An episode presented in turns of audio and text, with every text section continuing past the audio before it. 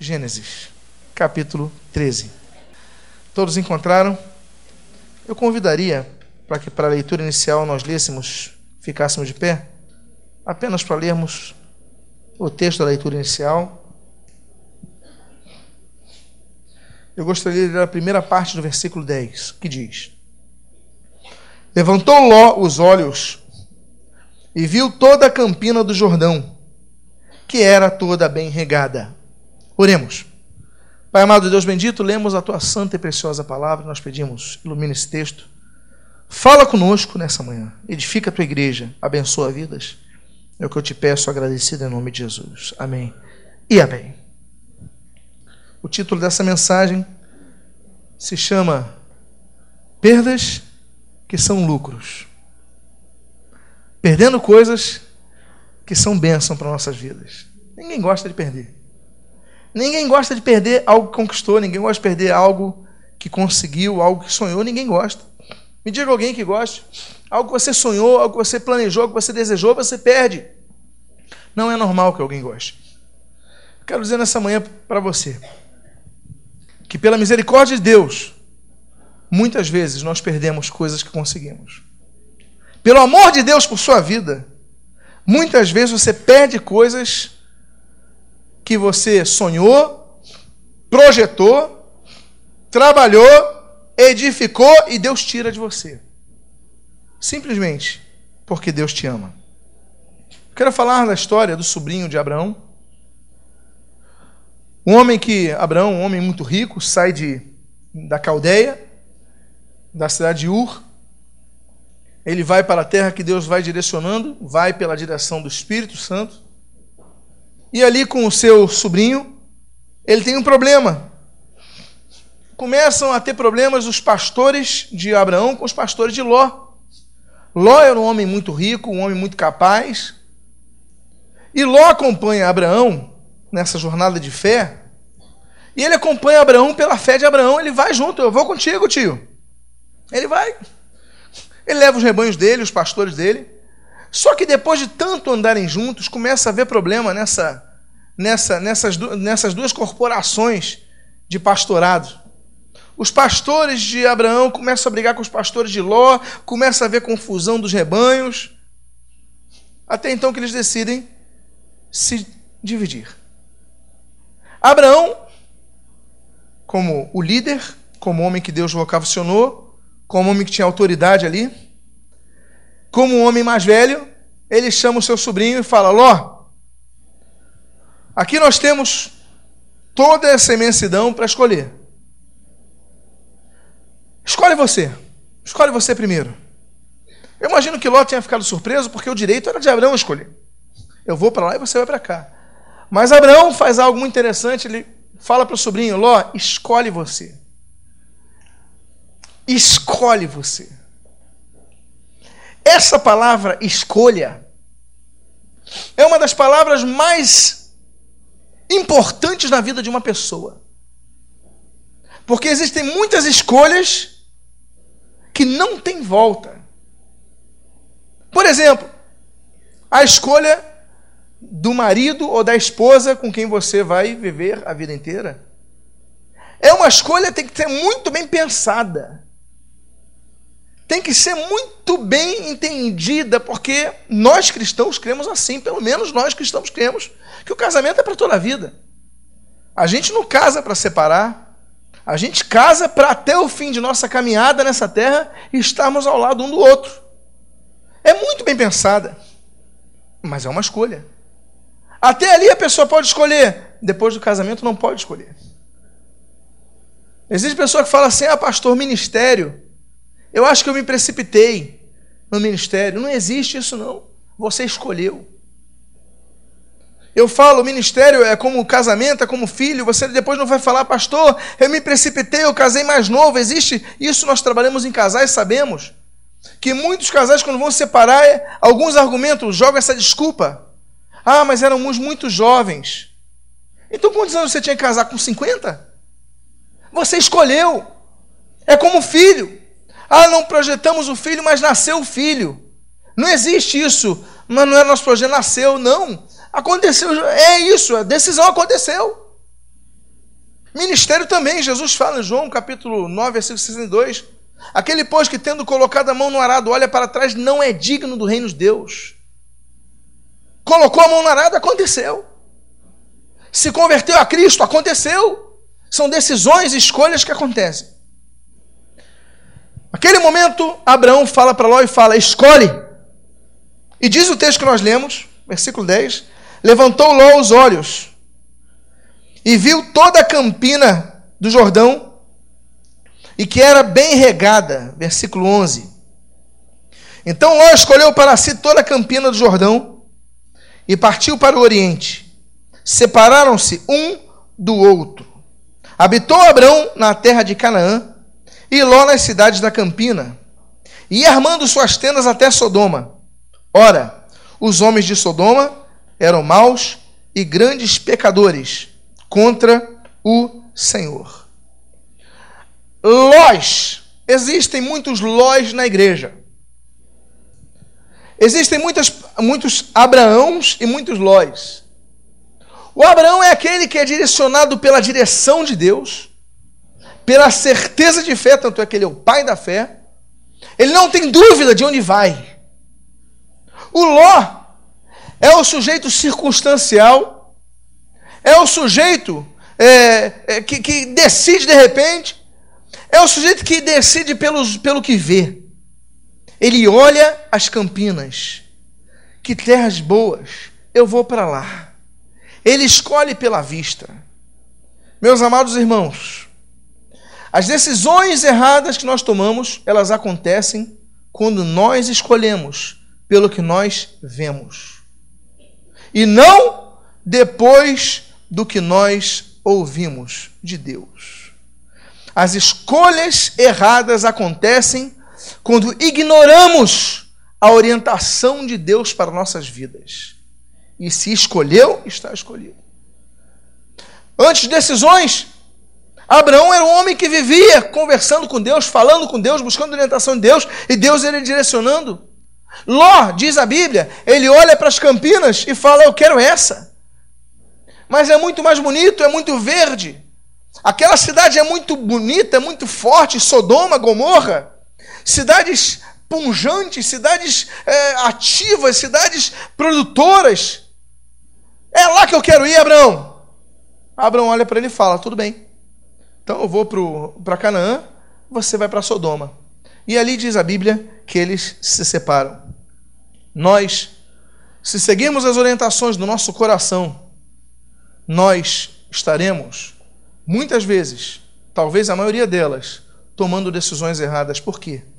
A Bíblia diz: enganoso é o coração mais do que todas as coisas. Nós não somos um povo, você que nasceu de novo. A Bíblia diz que se você é nascido do Espírito, é do Espírito. Se você é da carne, é da carne. Existem duas pessoas configuradas quanto ao novo nascimento: os que são movidos pelo Espírito e os que são movidos pela carne. João capítulo 3. Se você é nascido do Espírito, se você um dia entregou a sua vida a Deus, você não pode mais tomar, você pode ter 50 anos de igreja ou um minuto de conversão, você não pode mais tomar nenhuma decisão sem antes colocá-la em pauta com o Senhor. Em oração, Senhor, eu tenho que decidir isso, me dá direção. E eu vou dizer para você: Deus dá direção. Eu tenho 37 anos de vida. Eu tenho experimentado decisões que tomei pelo que vi, pelo que senti, e decisões que tomei pelo que orei. E eu vou dizer para você: Deus não se engana. Deus dirige, Deus orienta, Deus abençoa. Ore, busque. Não seja um Ló, seja um Abraão. A Bíblia diz então que Abraão, ele toma essa decisão. Capítulo 19, avance algumas páginas, e nós vamos ver um outro contexto. Nós vamos ver o contexto de que Ló já está já está morando em Sodoma e Deus envia dois anjos para destruir aquelas duas cidades pela lascívia, pelo homossexualismo, pela, pelo, pela avareza, como diz Ezequiel. Aquela cidade vai ser destruída por causa da sua imoralidade. E Deus envia dois anjos para isso. Para quem gosta de estudar angelologia, a doutrina dos anjos. Já demos um estudo bíblico sobre anjos aqui. Até na barra demos, José Cláudio lembra. Nós falamos sobre tipos de anjos. Existe o arcanjo, que se chama Miguel. Existem os querubins, os serafins, os anjos de guarda, os príncipes das nações. Existem vários graus de anjos. Assim os celestes como os demoníacos, como os demônios. Pois bem, aqui nós temos anjos da destruição. E são tão poderosos, e em escatologia nós vamos falar sobre isso, quando falar da batalha final, o conflito de anjos que vai haver no final. Os anjos são tão poderosos que Deus não envia cem para destruir duas cidades, Deus envia dois. Esses dois chegam em Sodoma para visitar Ló em forma humana. Eles são como homens. E diz o texto no versículo 1 desse, desse capítulo 19: Ao anoitecer, vieram os dois anjos a Sodoma, a cuja entrada Ló estava sentado. Este, quando os viu, levantou-se e, indo ao seu encontro, prostrou-se rosto em terra. E disse-lhes: Eis agora, meu senhor, meu senhor, meus senhores, vinde para a casa do vosso servo, pernoitai lá e lavai os pés. Levantar-vos-ei de madrugada e seguireis o vosso caminho. Responderam eles: Não, passaremos a noite na praça. Instou-lhes muito, e foram e entraram em casa deles, dele. Deu-lhes um banquete, fez assar uns pães asmos, e eles comeram. Mas antes que deitassem, os homens daquela cidade, de Sodoma, cercaram a casa, os homens de Sodoma, tanto os moços como os velhos, sim, de todo o povo de todos os lados. E chamaram por Ló e lhe disseram: Onde estão os homens que à noitinha entraram em tua casa? Traze-os fora a nós para que abusemos deles. Os homens queriam ter relações com aqueles dois anjos que tinham aparência de homens. Homossexualismo imperava em Sodoma. Saiu-lhes então Ló à porta, fechou-a após si e lhes disse: Rogo-vos, meus irmãos, que não façais mal. Tenho duas filhas virgens, eu vos las darei.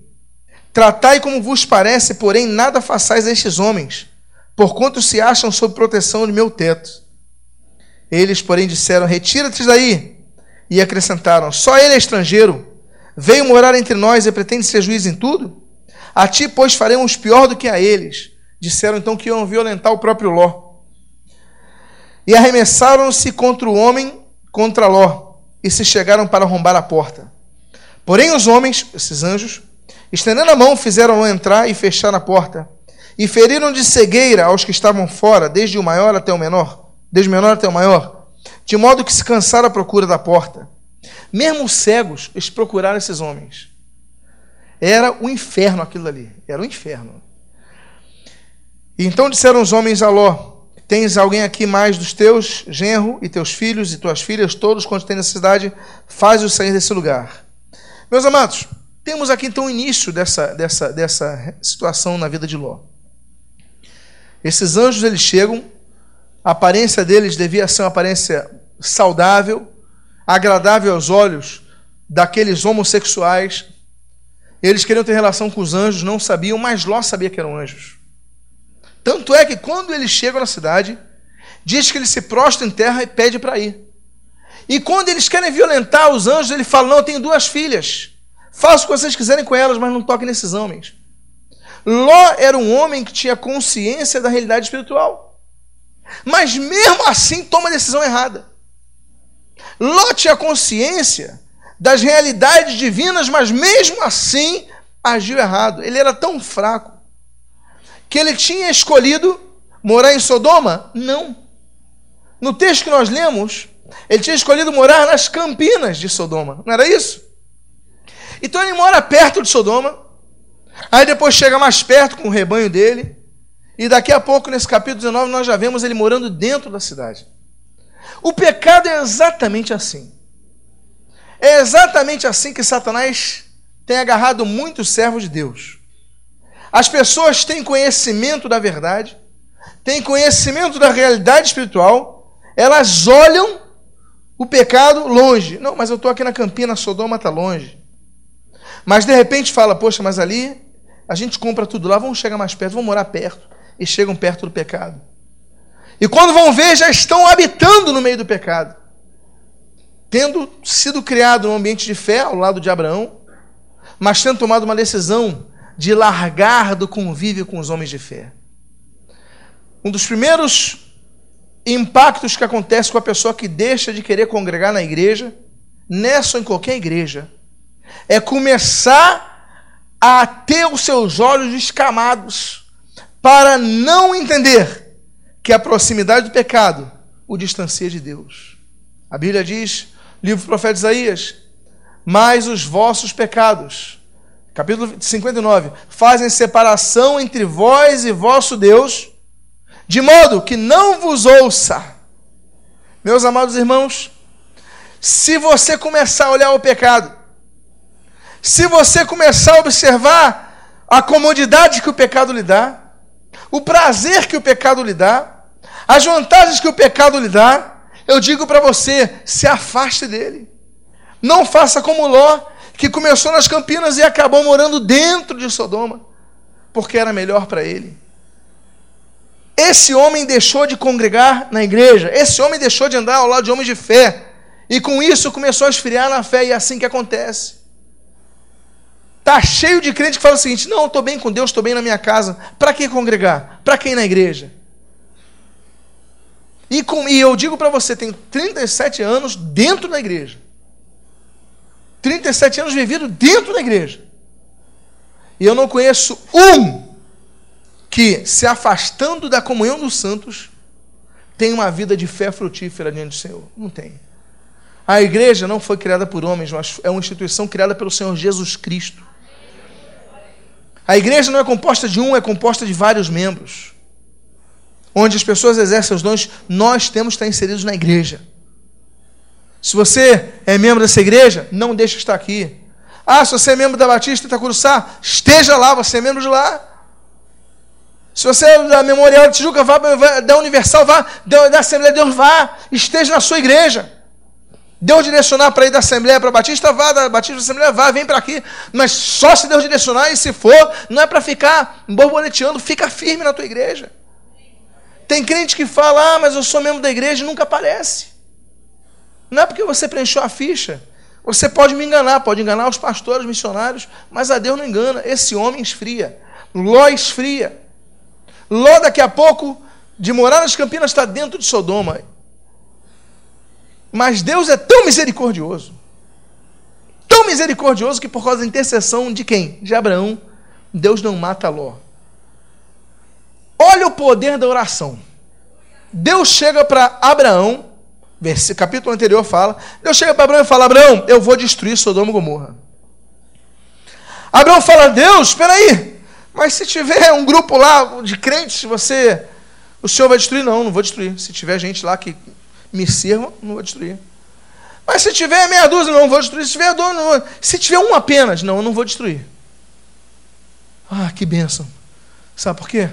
Porque Ló, meu sobrinho, está lá. Abraão, apesar de ter rompido com Ló, continuava orando por Ló. Abraão, apesar de Ló falar, não aguento morar contigo, tio. Quero minha vida. Quero meus bens, quero meus pastores, quero morar sozinho. Vai, apesar disso. Abraão continuava orando por Ló intercedendo por Ló, e Deus falou: Vou destruir. E Abraão intercede: Não, Deus, Ló está lá. Aí o que, que Deus faz? Destrói a cidade? Não. Deus manda dois anjos. Os dois anjos se encontram com Ló e falam: Olha, nós viemos destruir a cidade. Nós viemos executar juízo aqui na cidade. E por causa de Ló, a cidade não foi destruída, enquanto Ló estava ali. O nome disso é intercessão. O nome disso é, é o poder da intercessão. Aquele homem podia ter sucumbido se Abraão não lutasse por ele. Abraão lutou por ele. Lute por aquele que não está mais caminhando ao seu lado. Mas lute para que Deus não exerça juízo que o destrua. Porque Deus tem exercido o seu juízo sobre muitas vidas, muitas situações. Que Deus poupe essas vidas. Abraão intercedeu, o Senhor não faz isso, o Senhor não faz isso. Deus, então, por causa da intercessão dele, manda dois anjos. Eu não sei quem orou por aquela mulher na rua, na Central do Brasil, que nós citamos aqui, que estava morando na rua, Deus deu uma casa. semana passada. Eu não sei. Eu sei que aquele João, agora eu digo quem eu acho que era. Sabe quem que eu acho que era aquele João? Diga para mim.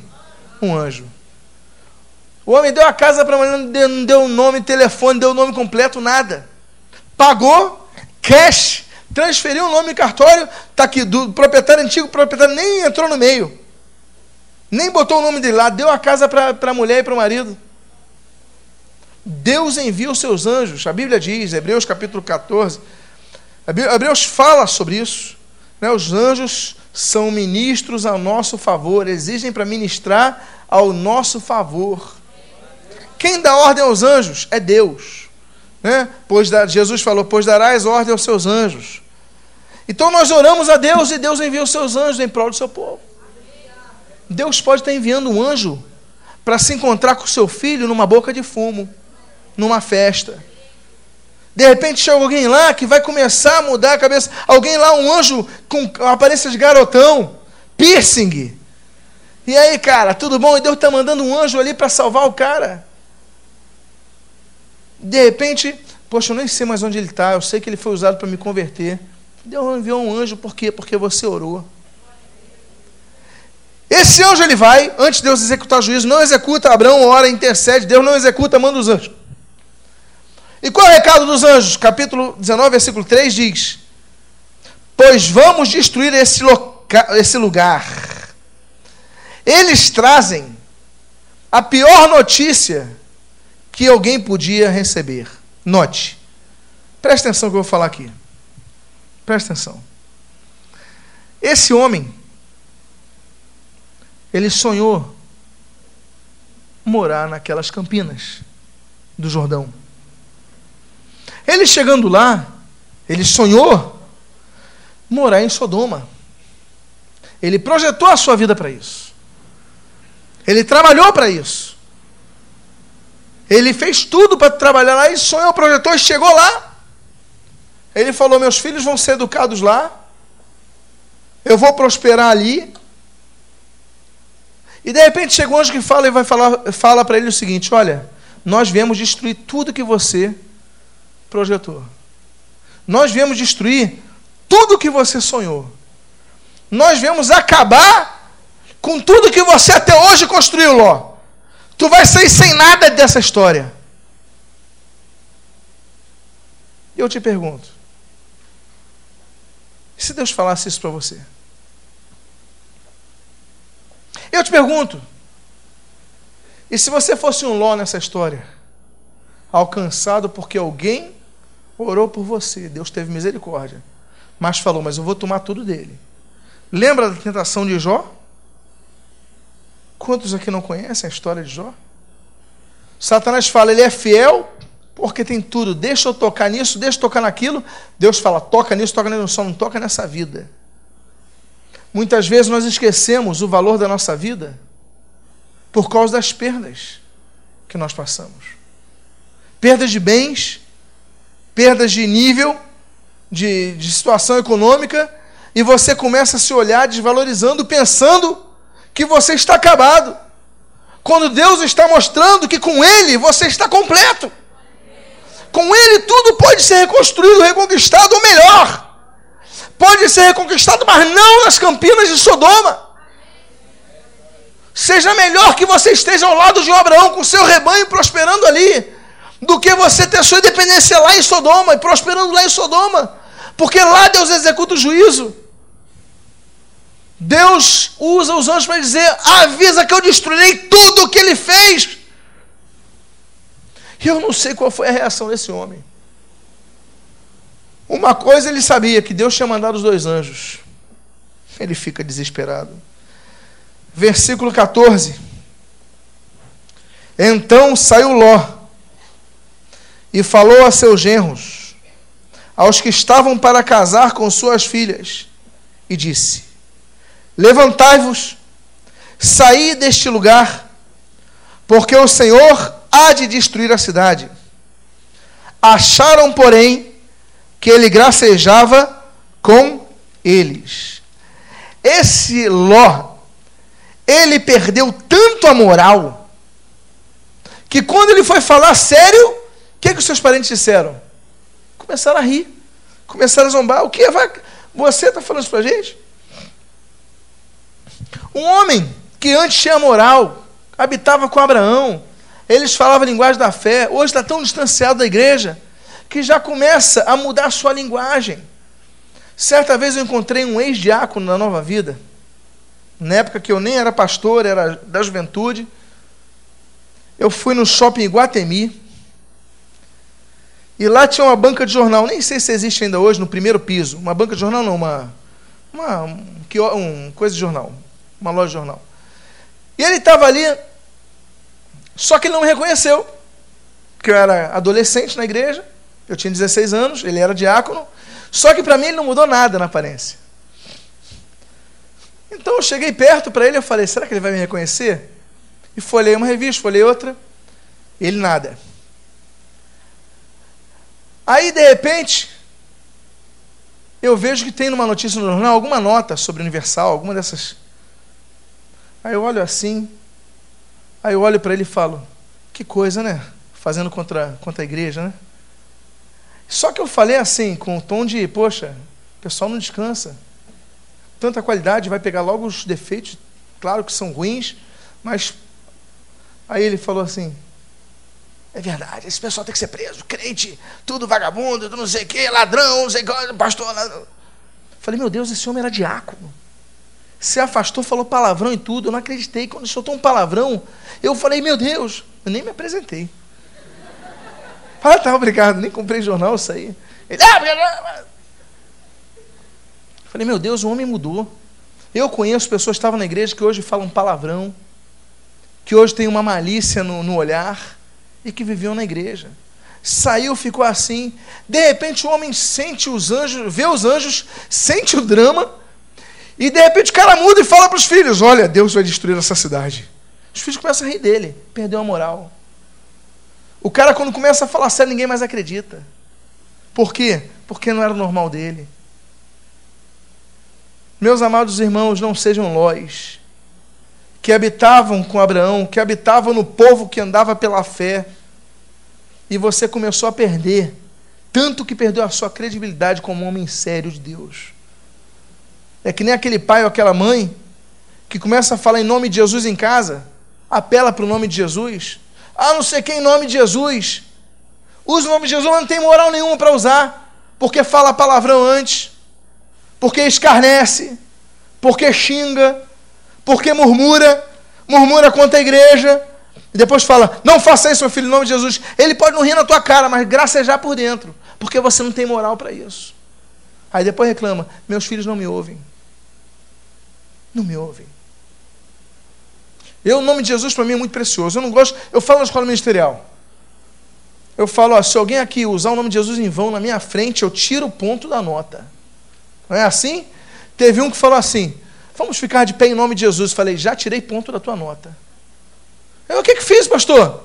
Tu usou o nome de Jesus para mandar o pessoal ficar em pé? Vamos ficar em pé em nome de Jesus. Pede o pessoal ficar em pé. O nome de Jesus não é para vulgarizar, o nome de Jesus é muito precioso. Ah, podem sentar em nome de Jesus? Por que pode sentar em nome de Jesus? Pode sentar. Sente-se. Sente, por favor. Sente-se por gentileza. Ô irmão, dá uma banda no cara para sentar. Mas não usa o nome de Jesus, poxa. Sente-se em nome de Jesus. O nome de Jesus é muito precioso. E tem pessoa que usa essas coisas, mas não tem moral. Que você tenha a luz brilhando na sua vida, não cinco minutos por dia, mas 24 horas por dia. Não seja um nó. Vive com a mente em Sodoma e quer dar uma de religioso porque chega o domingo. É o caso desses artistas aí. Não, porque eu respeito muitas religiões, sou religioso. Eu, tava, eu gosto de ver aquele programa Manhattan Connection. Não sei quantos gostam de assistir. É muito bom, Diogo Mainardi, Caio Blinder. Lucas Mendes, é, eu não gosto muito não, mas... Né, e, bom. E aí, eh, antes disso, às vezes eu, eu chego do culto, tomo um banho, eu vou assistir o Manhattan, mas o programa, às vezes, atrasa um pouco. Aí tem aquele Maria Gabriela, sabe, entrevista. Então eu sou obrigado, às vezes, a pegar um, então, algumas entrevistas interessantes, mas geralmente é porcaria pura. Vaidade, vazio, não tem nada para. Cara, não tem nada para dizer. Ah, bonita, sua roupa é legal, comprei em Paris. Ah, legal, o seu cabelo, oh, muito bom. que você dá? Você fala, meu Deus, o que, que vai extrair daí? Bom, aí teve uma entrevista que eu, que eu peguei cinco minutos, uma entrevista com um ator chamado, um cantor chamado Latino. Alguém já ouviu falar desse cantor? Latino. Depois da entrevista, eu falei, eu vou chamar esse cantor só de Latindo. Porque o que, ele, o que sai da boca dele, o, o totó, edifica mais minha alma. É o latindo. Aí peguei um pouquinho da entrevista, uma parte que ele fala de uma música que ele fez, que ele pegou uma versão e colocou no meio da versão a palavra orgia. Vamos fazer orgia, alguma coisa assim, bem do diabo mesmo. Capeta puro. Fazer orgia, não sei o que e tal. Ela, ah, não sei o que, então, ele é, não sei o que. Continua a entrevista. Eu falo, poxa, cabra da peste, como diria meu avô, né? Cabra da peste, desgraçado, infeliz, levando gente para falar isso daí, uma tristeza essa música. Aí no final da entrevista, ela, uma mensagem. Uma mensagem. A voz é mais grossa que a minha, até. Uma mensagem. Aí ele fala assim: Não, porque eu só entro em show, sempre falo em Deus no meu show. Eu sou muito religioso, eu só falo em Deus. Eu falei, hipócrita, eu quase joguei meu sapato da televisão. Fiquei uma raiva, cara. Falei, puxa, ele fala 15 minutos antes do orgia, não sei o que e tal, e fala, eu sou muito religioso, sempre falo em Deus no meu show. Isso é hipócrita, fariseu, imundo. Tem que dar uma, uma bibliada na cabeça, eu sou crente. Pelo amor de Deus, cara. Hipocrisia. Tem crente que é assim. Que é assim, depois chega. Não, eu penso em Deus, sou religioso. Ló era assim. E Deus então traz uma instrução, versículo 16, mostra, então faz, faz o. Versículo 15: Ao amanhecer, apertar os anjos contra Ló, dizendo: Levanta-te, toma tua mulher e tuas filhas, que aqui estão, para que não pereçais no castigo da cidade. Se ele ficasse, ele pereceria. Deus enviou o socorro através do mensa, dos mensageiros. Mas a decisão era dele. E Deus só fez isso porque um homem intercedeu por ele. Mas os anjos deixam a decisão para ele. Falou: olha, tu pega a tua família, sai, porque senão você vai perecer nessa terra, porque o juízo vem. Deus falou mesmo. A mensagem não muda. Deus vai usar Noé para pregar para aquela geração. O homem prega, acaba-se o prazo. As pessoas querem entrar na arca quando a porta fecha. Deus fala: decida. E o versículo 16 diz: Como, porém, se demorasse, pegaram-no os homens pela mão, ele e a sua mulher, as duas filhas, sendo o Senhor misericordioso e o tiraram e puseram fora da cidade. Sabe quem saiu da cidade? Sabe como ele saiu da cidade? Foi pelos pés? Foi pelas mãos dos anjos. Os anjos foram para destruir a cidade e tiraram o trabalho tirar a família, arrastar. Pegou, diga que como se demorasse, puxou-os pelos braços. Quem saiu de Sodoma não foi lá pelos seus próprios pés, mas os anjos arrastando a família. Eles não queriam sair. Por quê? Porque eles não queriam perder o que construíram. Eles não queriam perder o que projetaram. Eles não queriam perder a acomodação e começar tudo de novo. Estava tudo em Sodoma. Não queriam perder. Eu lembro, de, eu lembro quando eu era criança, eu devia ter oito anos de idade. Meu pai tinha uma fábrica de travesseiros na Penha Circular. Eu sempre ia na fábrica e fazíamos tra travesseiros, colchonetes. E é uma fábrica muito próspera, vendia Brasil inteiro. E eu vivia ali no escritório do meu pai. Eu lembro que. Eu lembro como hoje, meus irmãos, oito anos de idade. Tem, tem, a gente guarda algumas coisas na memória, né? Mas também pudera. Olha só a cena. Estava com meu pai, meu pai estava do lado do sócio dele. Eu estava ali desenhando alguma coisa à tarde. Quando de repente Alguém grita lá da, do galpão, lá de baixo. O, o escritório, digamos, era num, num, num, escritório levantado, uma parte. Alguém grita lá de baixo: Fogo! Está pegando fogo! Todo mundo conhece que está fogo. Foi olhando, meu pai me pegou pelo braço. Oito anos. E me arrastou: Vamos, Lutero! Deixou tudo. E me tirou para fora. E aquele incêndio consumiu toda, consumiu toda a fábrica. Passou até no Jornal Nacional aquele incêndio. Por quê? Colchão e travesseiro é muito inflamável. E é um tipo de incêndio que é muito rápido. Porque é, é, é, é algodão, você lida com espuma e algodão, é muito rápido. E São Jornal Nacional porque um dos carros de bombeiro que foi socorrer capotou e mataram bombeiros, morreram bombeiros no, nesse capotar. Então saiu, foi uma, uma tragédia ali na penha. E outra coisa, é um material tão inflamável ficou aquela fumaça preta. Eu guardei a cena. E claro que eu não ia esquecer uma cena dessas. Mas que eu gravei que meu pai não pegou nada, só me pegou pelo braço e me puxou. Me puxou pelo braço. Ló recebeu a mesma notícia: olha, vamos destruir esse local. E diz o texto: como se demorara Ló, demorasse Ló, agarrou-os pelo braço e os tirou de lá. Ló era mais apegado ao que construiu na vida do que a própria família. E era uma, era uma pessoa que olhou, era tão materialista, era tão pequeno na visão de vida, que ele nessa hora, quando apareceram os anjos, ele ofereceu o que? As filhas. Não é isso que vocês leram? Eu tenho duas filhas virgens. Faça o que quiser com elas, mas deixe os anjos. Eu não sei se eu faria o mesmo, não. Eu falo aos anjos, eles têm poder, vão lá, anjos, detona os caras. Acaba com eles aí.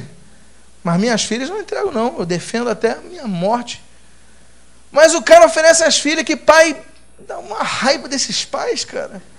Se eu, quando eu estiver no céu, se eu encontrar com Ló, graças a Deus que no céu não tem nada, é só amor. Senão ele dava-lhe uma tapa. Claro, todo respeito, é mais antigo. Mas, ó, fala, que isso, cara? Oferecer as filhas? Que vergonha, rapaz. Pô, tu vai oferecer tua filha? Eu dava bronca nele. Chegava assim, que história é essa, Ló? Entregar as filhas? Deixa os anjos, os caras se viram. São anjos, pô. Cheio de poder. Os caras falam que vão destruir a terra. Depois vem um bando de mocinhas aí. Aí tu vai lá, entrega. Que é isso, cara? Manda os caras lá, corta os caras, acaba tudo. Então, esse homem, na hora que ele, que Deus fala, sai, ele demora. É aquela história do macaquinho com arroz na África. Conhece a história do macaquinho com arroz na África? Quem conhece? Qual é uma das melhores armadilhas para pegar macaco na África? Você coloca uma caixa com um buraco pequenininho, onde dá, só consegue botar a mão assim. Não consegue botar a mão assim. E põe muito arroz. E deixa. Aí vai o macaquinho, olha aquele arroz, coloca a mão, encaixa e enche a mão de arroz. E tenta puxar e não consegue sair. A caixa fixa, né? Não consegue sair. E ele não tem inteligência para soltar o arroz e puxar. Ele não quer sair sem o que ele agarrou. Então por isso ele é preso. Perde a liberdade. Tem Ló que é assim.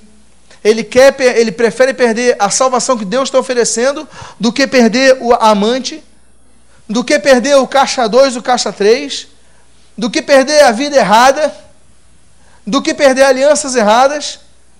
Ele não quer sair perdendo. Mas o Senhor Jesus ensina: quem quiser salvar a sua vida, perdê-la. Então é hora de largar o arroz. É hora de largar os documentos da fábrica. É hora de largar ah, o dinheiro que está lá na fábrica. E agarrar o que para você é precioso e sair. Ló não saiu. Ló foi puxado. E Deus foi misericordioso com o cara. E diz o texto: Eis aí uma cidade perto, perdão, versículo 20. Eis aí uma cidade perto, para a qual eu posso fugir, e é pequena. Permite que eu fuja para lá, porventura não é pequena, e lá viverá minha alma. Ló ainda quis escolher para onde ia, ele não aprendeu. É impressionante. É um cabeça dura colossal, Ló. A esposa dele vai virar estátua de sal, acho que foi até livramento. Ela fala: Ah, senhor, eu prefiro cabeça dura desse, estou aguentando tantos anos. Isso é uma brincadeira minha, terrível até, mas.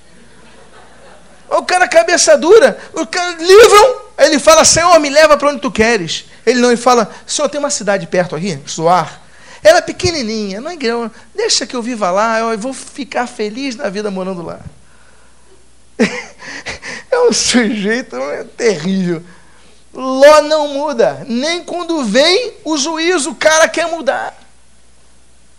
Deus está dando chance a muita gente para largar, para reconstruir, para começar de novo, mostrando eu estou contigo, você consegue, dizendo se você conseguiu antes, você consegue agora. Por que não? Porque o que você antes construiu foi errado? Não, o que antes construiu foi tudo certinho. Então pronto, você pode construir algo melhor ainda. Não desista. Não entregue os pontos. Agora importa que você siga a direção de Deus e não deixe de congregar, não vá morar em Sodoma, não deixe de habitar nas tendas de Abraão. É preferível que você more nas tendas de Abraão do que numa casa estruturada e bela em Sodoma.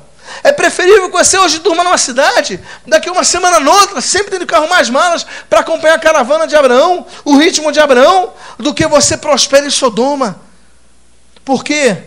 Porque Deus tira assim mas quando Deus tira os seus servos, Ele tira para o bem dos seus servos. Romanos 8, 28, porque todas as coisas cooperam para o bem daqueles que amam a Deus e andam segundo o seu propósito. Olha, eu já vi esse versículo pregado errado desse púlpito. E de muitos púlpitos. Os pregadores geralmente pregam porque todas as coisas cooperam para o bem daqueles que amam a Deus. Aleluia! A igreja diz glória. Glória nada. Está errado. Mas, pastor, todas as coisas não cooperam para o bem daqueles que amam a Deus? Não. Misericórdia, até se benze a pessoa. Mas por que, Deus? Porque a Bíblia diz: porque todas as coisas cooperam para o bem daqueles que amam a Deus e andam segundo o seu propósito. Você, para que toda coisa coopere para te abençoar, tem que estar tá andando segundo o propósito de Deus na sua vida. Zoar não era o propósito, era o refúgio, mas não era onde esse homem tinha que morar. Ele tinha que falar: Deus me leva, me dirige, fala o que queres na minha vida. É hora de reconstruir, meu irmão, é hora de reconstruir. Deus quer te abençoar, Deus quer te abençoar. Mas não se esqueça, ande no propósito de Deus. Ande onde Deus quer que você ande. Faça o que Deus quer que você faça. Não deixe de congregar. Não deixe de se integrar. Não deixe de caminhar onde estiverem as barracas de Abraão. Ali esteja você. Qual é a direção de Deus para a sua vida? Esse homem, com Abraão, ele tinha gados e tinha pastores. Quando ele sai de Sodoma, ele só sai com as filhas. Porque a esposa, até a esposa que ele tinha, ele perde. E diz aqui o texto. Diz o texto no versículo 23 em diante. Saiu o sol sobre a terra quando Ló entrou em Zoar. Então fez o Senhor chover enxofre e fogo da parte do Senhor sobre Sodoma e Gomorra. E subverteu aquelas cidades e toda a campina e todos os moradores da cidade e o que nascia na terra Aprenda uma coisa, para que você nunca erre no que eu vou dizer. Deus não manda fogo sobre Sodoma e Gomorra e enxofre. Deus manda fogo e enxofre sobre Sodoma e Gomorra e diz o texto. E toda a Campina, onde é que ele tinha escolhido morar primeiro? Na Campina, em Campinas, nas Campinas do Jordão. O fogo e enxofre não desce sobre a cidade. Já vi um filme bíblico Aí fogo e enxofre cai direitinho, nem um metro para o lado, em cima de Sodoma, não é isso. Caiu, choveu. Choveu o juízo de Deus sobre toda a campina. Campina é um local onde tem verde. Nem tudo que dá lucro é bênção para a sua vida. Nem todo lucro é bênção. Nem todo verde é produtivo para a sua vida. Deus traz o juízo sobre Sodoma, Gomorra e toda aquela campina onde Ló, pelos seus olhos, desejara morar. E diz o texto: E a mulher de Ló olhou para trás e converteu-se numa estátua de sal, já pregamos sobre isso. Tendo se levantado Abraão de madrugada, aqui vamos para Abraão de novo, foi para o lugar onde estiveram a presença do Senhor, e olhou para Sodoma e Gomorra e para toda a terra da campina, e viu que da terra saía fumaça, como fumarada de uma fornalha. E eu encerro com o versículo 29. Ao tempo que destruía as cidades de, da campina, lembrou-se Deus de Abraão e tirou a Ló do meio das ruínas, quando subverteu as cidades em que Ló habitara. Versículo 31. Subiu Ló de Zoar e habitou onde? Habitou onde? No monte. Ele e suas duas filhas, porque recearam permanecer em Zoar. E habitou numa caverna, ele e as suas duas filhas. Olha, esse homem escolheu morar na Campina. Da Campina, ele foi para Sodoma. Deus destruiu tudo, ele perdeu tudo. Ele vai morar em Zoar. Mas não era para morar em Zoar. Deus não tinha dado direção para Zoar. Ele sai e ele vai morar em dois lugares. Eu encerro com esses dois lugares. Ele vai morar numa caverna, numa montanha. O homem que tinha gado, tanto gado que brigava com, com Abraão por causa do gado, Abraão, um homem rico, um milionário, ele vai terminar, ele vai dirigir-se para uma caverna numa montanha. Caverna representa o local de restauração, de reclusão, de um local de reavaliação de vida. Lembram-se da caverna de Adulão? onde Davi se escondeu de Saul e ali começou a renovar suas forças. Lembra-se da caverna onde Elias ficou, depois de caminhar 40 dias? Ali estava renovando o seu contato com Deus. Caverna é um local de renovação. Ló teve a grande oportunidade de se renovar no Senhor, pela oportunidade que Deus deu a ele. Tem saída, a sua vida tem saída. Mas você precisa sair de Sodoma sair da campina, sair até de Zoar, mas vá para a caverna. E dois, a caverna estava na montanha. Nós pregamos sobre os montes há pouco tempo. Mas a montanha, na simbologia, nós vamos ter na faculdade de teologia uma matéria chamada simbologia bíblica. Vamos estudar seis meses só sobre a simbologia bíblica.